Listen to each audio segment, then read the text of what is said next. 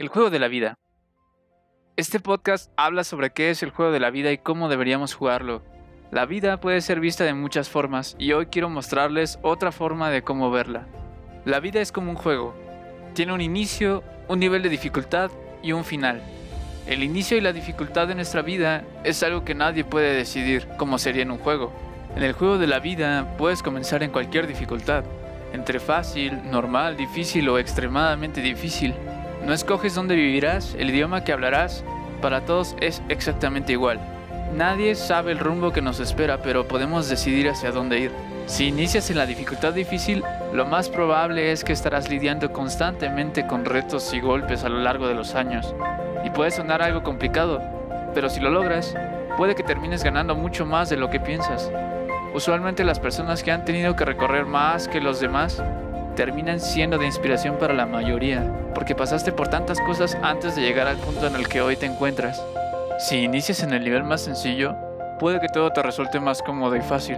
La escuela, la casa, los amigos, las cosas que vives día tras día, en lo particular las cosas que aprendes, resultan ser más divertidas y felices la mayor parte del tiempo. Puede ser una vida tranquila, llena de comodidades o hasta una vida llena de lujos. No te molestaste para conseguir la mayoría de las cosas que tienes, ni tu alrededor, hasta este momento. Todo siempre giró sobre un entorno positivo.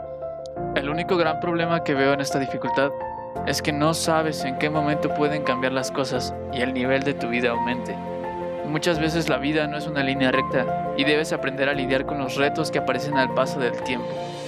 Porque mientras más creces, también el nivel de los problemas crecen contigo, además de las grandes experiencias que conoces año tras año. Lo importante no es el nivel de la vida en la que te encuentres. Lo verdaderamente importante es la forma en la que juegas, es la forma en la que vives. Puede que tu vida no sea la mejor, pero eso no significa que no puedas jugar mejor que los demás. Es como en el ajedrez. Puede que hagas movimientos buenos y te ayudarán a seguir en el juego. Y también puede que hagas movimientos malos y te equivoques. Y no está mal. Equivocarse, perder uno que otro peón es normal, es parte de la vida.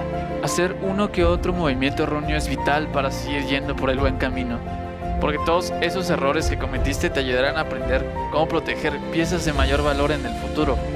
Pero recuerda, hacer muchos movimientos malos constantemente podría ser fatal, y puede que termines con más cosas malas que buenas.